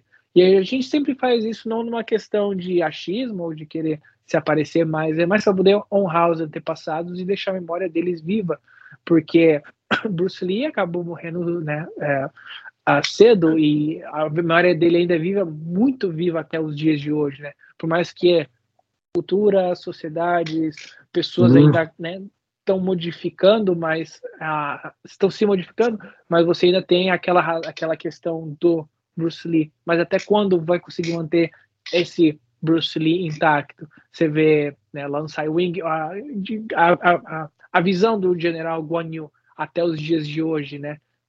São aí centenas de anos que a gente vê a visão de que a gente tem de Bak Mei até os dias de hoje, de Fundo Duque e de outros mestres. Então, é manter esse tradicionalismo com respeito. De novo, não numa forma de que, ah, eu sou mais tradicional, não existe mais tradicional, menos tradicional. É tudo a mesma coisa se você for parar para pensar. Se você for parar para pensar, na verdade, o que, que é tradicional? Porque se veio para a América e foi modificado, né, é, às vezes o meu Kung Fu não é o mesmo que o do meu mestre, que não é o mesmo do que o meu do grão-mestre. Então não há tradicionalismo. O tradicionalismo é simplesmente uma etiqueta que a gente coloca ali para dizer é, às vezes para talvez diminuir quem não é e, e, e, né, e autenticar quem é. Né? Claro que com respeito a gente tem que a, tomar muito cuidado com aquela versão em que existem mesmo mestres que trabalham muito sério para manter um estilo vivo e existe infelizmente o charlatão que acaba tentando querer criar coisas que não existem, que ah, de uma certa forma não faz conectividade e acaba vendendo uma coisa que não é real. Né? Lembrando que o Kung Fu, se você é, praticar... Existe algum pergaminho, algum livro, alguma coisa? Porque eu sei que o, ele deixou filmes, né? E, uhum. Mas tem alguma. Fora isso, tem algum outro tipo de material que foi feito? Então, existe, existe. Existem cartas, existem livros, inclusive até tem os livros ali guardados, tá no baixo ali de um monte de coisa mas eu tenho os livros originais dele, vindos de 1950, tenho cartas dele, tem pergaminhos dele. O grão-mestre Sijo Liu Hang, ele sempre foi uma pessoa com uma educação muito fina. E é interessante de ver uma pessoa com classe como o Sijo Liu Hang, que né, conseguia se encaixar, vestindo no inglês a gente chama many hats, vários chapéus no sentido de ser médico, kung fu, a, numa certa forma até artista, né? Ele criou, acabou criando um poema do, do Kung Fu do Punho do Gato, né? Do um dos talos que a gente chama de Saminkin. A gente conseguiu resgatar o poema, né? Do Saminkin. Inclusive tem nas costas do nosso novo uniforme vai ter ah, ali escrito atrás da embaixo da logo. Então, existe muitas muitas informações de que realmente Han foi e de autenticidade do seu kung fu do punho do gato, do punho do gato de Liu Han, né? E, e é, é aquele e tá em chinês o livro? Tá, tem cantonês. Yeah. Caramba, que interessante. Que interessante. Deve ser bem complicado. É, assim, no Karatê nós temos livros que nós guardamos quando a gente acha algo em japonês assim, é uma coisa que a gente deixa, a gente não entende nada que está escrito ali, mas é uma coisa que a gente deixa guardado ali como se fosse um tesouro, nossa, nossa, que coisa incrível, Sifu. E o senhor tem esse livro em mandarim? Tem, tem os livros ali. Deixa eu ver se eu consigo pegar aqui sem fazer tanto, tanta bagunça. Peraí. Pode? Uhum. Vou pegar o primeiro e o segundo dele. Esses são os mais antigos. Né? Esse aqui é o segundo livro dele. Você vai ver Nossa, fotos do Grão-Mestre Liu Han. Bem antigo mesmo. Aí é Liu Han. É, esse aqui é Liu Han. Que interessante. É, o livrinho pequenininho aqui tem. É, é que ele tá fazendo o tal do, do Samin Kin. Uhum. E tem um outro, deixa eu ver aqui que eu tenho cuidado com isso aqui, cara. E esse aqui, esse aqui foi o primeiro livro dele. Nossa! Tem até cheiro. tem até cheiro. Caramba! Para ter conseguido isso, o senhor deve ter feito uma verdadeira excursão Tomb Raider atrás desse livro, né? Foi. Você vê aqui ele fazendo a pintura do Paulo. Foi hum. esse aqui, foi de cara, eu lutei para conseguir isso aqui foi é uma, isso aqui foi uma raridade. Isso aqui foi realmente né, uma raridade aqui mais uma foto. Ele aqui. Liu Han. Nossa, é muito interessante. Muito, muito interessante conhecer as características do estilo, a história do estilo em si. É, ele então trabalhou como médico, como diretor, é isso? Ou... Exato, médico, diretor, a, a, ator. A, ele foi diretor de lutas também do filme a, Wong Fei Hong. A, dos, não sei se foi dos três primeiros, mas do primeiro ele foi diretor de luta também. E eu tô tentando conseguir resgatar o filme, eu consegui resgatar algumas cenas.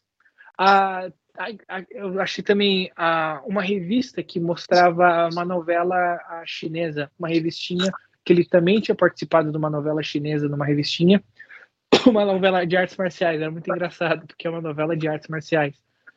E a mestre de kung fu e é, e é muito Mas, cara, é, é uma revistinha? Como isso, se fosse um, um manhua, é isso? Exatamente, exatamente. Ela é bem mais fininha do que esse aqui, tem acho que 5 a 10 páginas, ela é bem, bem fininha, ele mostra cenas dele lutando, fala algumas movimentações, você vê né, ele com o personagem lá. Ah, e é gratificante você poder estar tá representando um estilo assim, assim como né, os outros, não diminuindo as outras linhagens ah, que eu também ah, represento, mas são coisas assim que são únicas, né? Você vê a, a Associação Atlética She-Woman, é, a gente tem como base, né, representar o Kung Fu do Liu Han, que a gente é a única no mundo inteiro, no mundo inteiro, até né, de acordo com a família e com o que a gente tem pesquisado, realmente tem o Kung Fu de Liu Han intacto até o dia de hoje, né? E com toda essa questão tradicional, com toda essa parte cultural, com todo esse conhecimento que a gente conseguiu resgatar, né, artigos, né, como, como mostrei aqui, que é o livro original, original, pode até ser é, de acordo com aquela época da gráfica, que ele pode ter pecado, pegado esse livro, né, porque foram poucos exemplares criados naquela época. Ah, não foi uma coisa assim, igual um dicionário que você cria milhões, né? Então, assim, ah, sendo os únicos é, autorizados, certificados né, e autentificados para poder estar tá representando o estilo do Grão-Mestre Liu Han, é uma responsabilidade e uma dádiva ao mesmo tempo. Nossa, que interessante. Alguém que trabalhou a vida toda com arte, né? Como isso acabou norteando, né, Liu Han? Existe alguma história dele com luta, alguma coisa assim parecida? Olha, até o momento, né? não, até onde eu conheço foi apenas a biografia, né? Ele, eu sei que quando ele foi para Rio Bay, que ele conseguiu trabalhar, ele foi como segurança portuário para investigar os, os shipments, que eram os envios, ali para ver se havia alguma. como é que fala? É, se havia drogas dentro, ópio, né? Dentro do, das caixas de mercadoria como um inspetor e guarda-costas, é isso, mais Exa ou menos? Exatamente, exatamente. Você falou a palavra correta, né? No inglês, é, no livro, se não me engano, fala é a palavra bodyguard, que seria guarda-costas, mas seria, na verdade, um. Aqui a gente chama de customs, que seria quem trabalha com a fiscalização aduaneira, mais ou menos. Nossa, é, realmente, você não contrata qualquer pessoa para ser segurança, ainda mais na China, né? Nossa, segurança na China, eu imagino que o rapaz tenha que ser pesado, que a concorrência ali é bem alta, né? E, aí... Não, e, e, uma das coisas né, que ele conseguiu graças a Lam Sai Wing, porque Lam Sai Wing foi quem indicou ele para o trabalho. Foi Lam Sai Wing? Exatamente, Car... foi Lam Sai Wing que conseguiu o trabalho para ele. Pois é. Poxa, isso é, é, algo incrível, incrível de saber.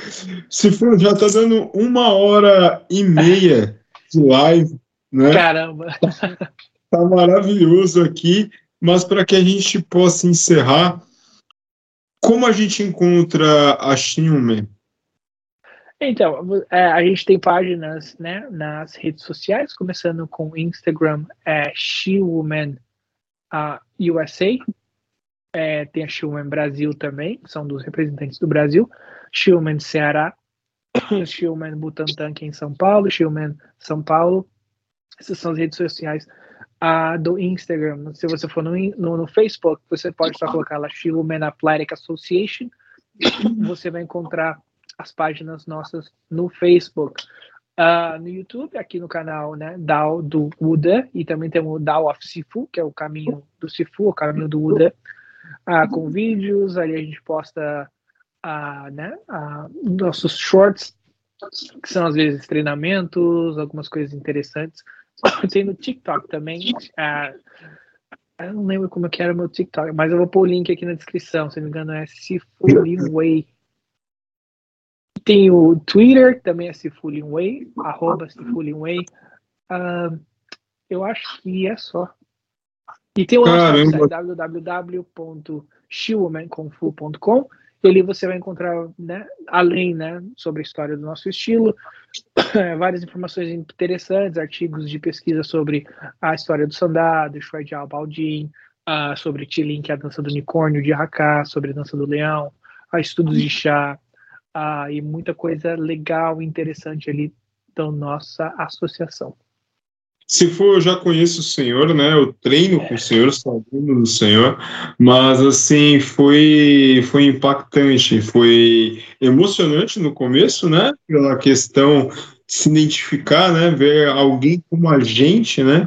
Que não é diferente de, de, de nós ir e conseguir dar molde, né? A uhum. um sonho de criança, né? De uma criança com até uma condição moderada, né, é, com condições bem humildes, conseguir chegar a tanto, né, a tanto estudo e praticar porque gosta daquilo, né, realmente não uhum.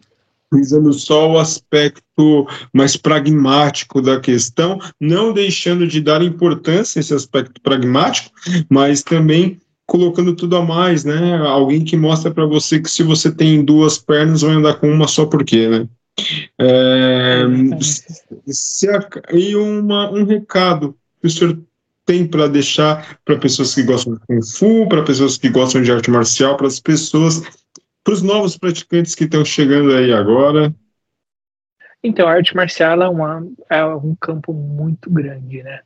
É, o que eu posso falar para cada artista marcial é que sempre se dedica, né, independente de qual situação, corre atrás dos seus objetivos, E lembrando que a arte marcial independente se eu Kung Fu, Karatê, você sempre usa o Kung Fu pelo fato da minha experiência dentro da arte marcial chinesa, mas a melhor arte marcial, como eu falo, né, e repito, não é aquela melhor arte marcial que se você se destaca no ringue, mas aquilo que você pode aplicar e se destacar na sua vida pessoal. Porque talvez você nunca vai ter a oportunidade, graças a Deus, de ter que se defender pessoalmente numa rua, num assalto, ou até competir em, em, competições. Mas quando você utiliza todos os aspectos e todas as ferramentas que a arte marcial tradicional te proporciona para uma melhor, uh, para uma melhoria de vida, melhoria de saúde, a melhor melhorar a sua intelectualidade e você acabar, né, a, a, como fala, a, a defeating, a, que seria a, a acabar eliminando, né? O pior inimigo que somos nós mesmos, que somos os nossos sentimentos. A partir desse momento é que você começa a encontrar realmente o seu caminho do seu Kung Fu. A gente tem o que a gente chama de, no nosso Kung Fu, chama estado Wuqi, que vem da, da, da, da cosmologia taoísta, que o que, que é? é? Nada mais é do que você entrar num ambiente onde está um caos, que seja uma rua movimentada, uma, um lugar num aspecto negativo, mas você conseguir estar centralizado, conseguir centralizar o seu aspecto ah, psicológico, emocional, espiritual, e você ser, transmitir aquela energia positiva para aquilo que está ali fora. Então, emanar energias positivas, né?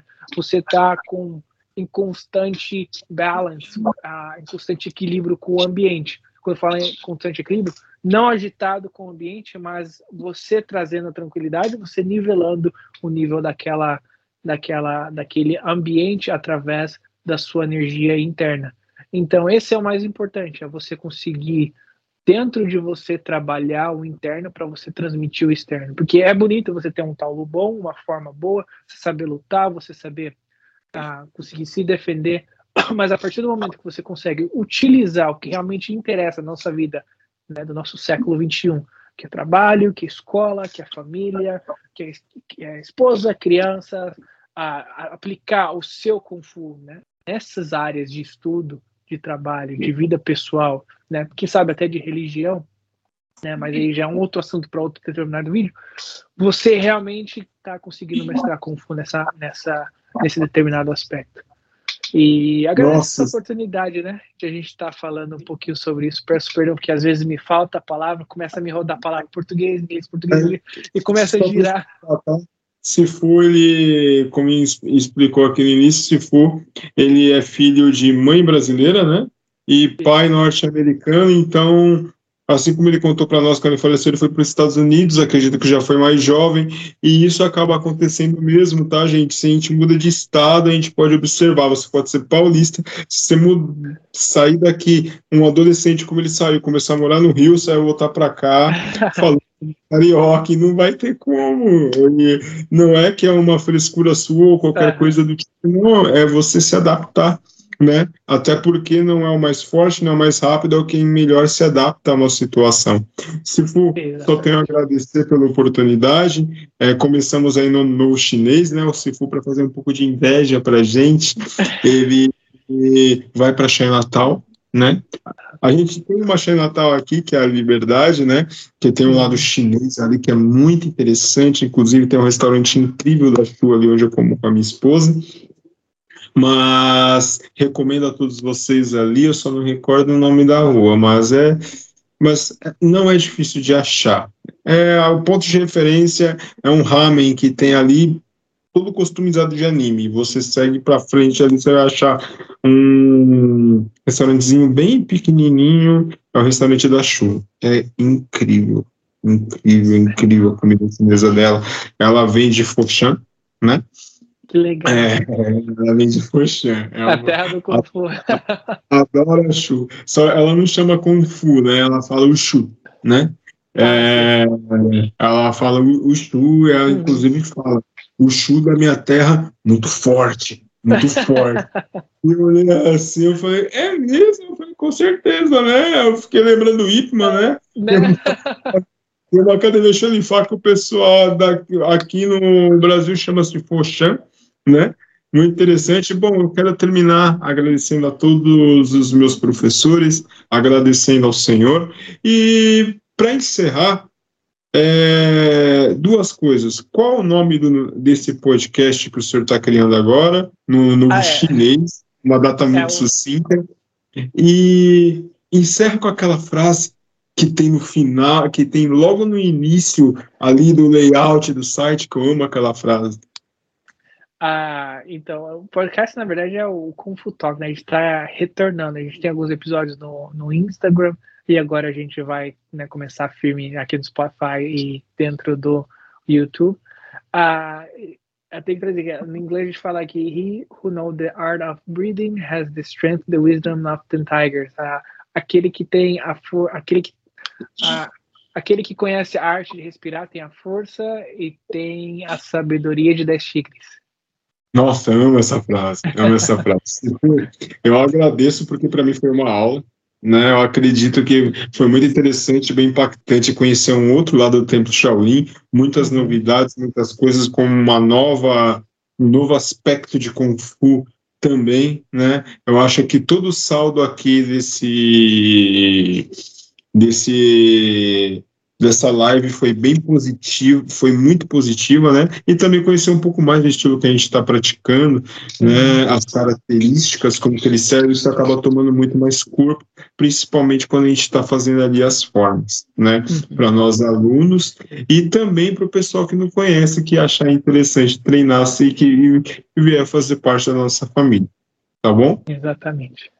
Então, o senhor aí, que é o dono do Confutal, ah, é. o senhor que dá o comando e encerra. Eu só entrevistei porque eu acho que nada mais possível que falar do senhor. Eu sou aluno ainda, não tem muito para falar de novo.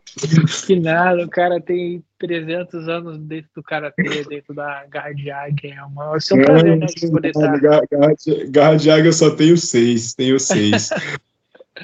a gente poder estar conversando, né? E eu comecei como, uh, como hoster do, do, do programa e acabei sendo o entrevistado. Mas é assim, a, a, de novo, né? A, a, gente não defende nenhum tipo de ponto de vista, são apenas né, opiniões nossas em relação a determinados assuntos. Todo o processo de, de, de conversa, debates, né, a gente sempre buscou ser muito respeitoso e né, sempre mantendo o profissionalismo né, na arte marcial. E se você gostou, é, ativa o sininho aí, coloca o joinha aí embaixo também, né? Comenta, curte e compartilha, né?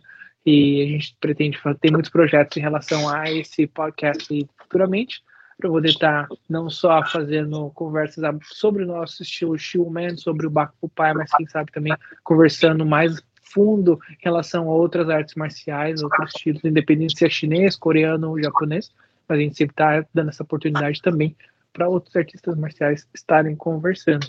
Mais uma vez, obrigado a você que ficou até aqui, até esse presente momento. Obrigado, Silas, aí, pela entrevista e talvez interrogatório, mas foi uma conversa boa. Nosso a participante surpresa não veio, né?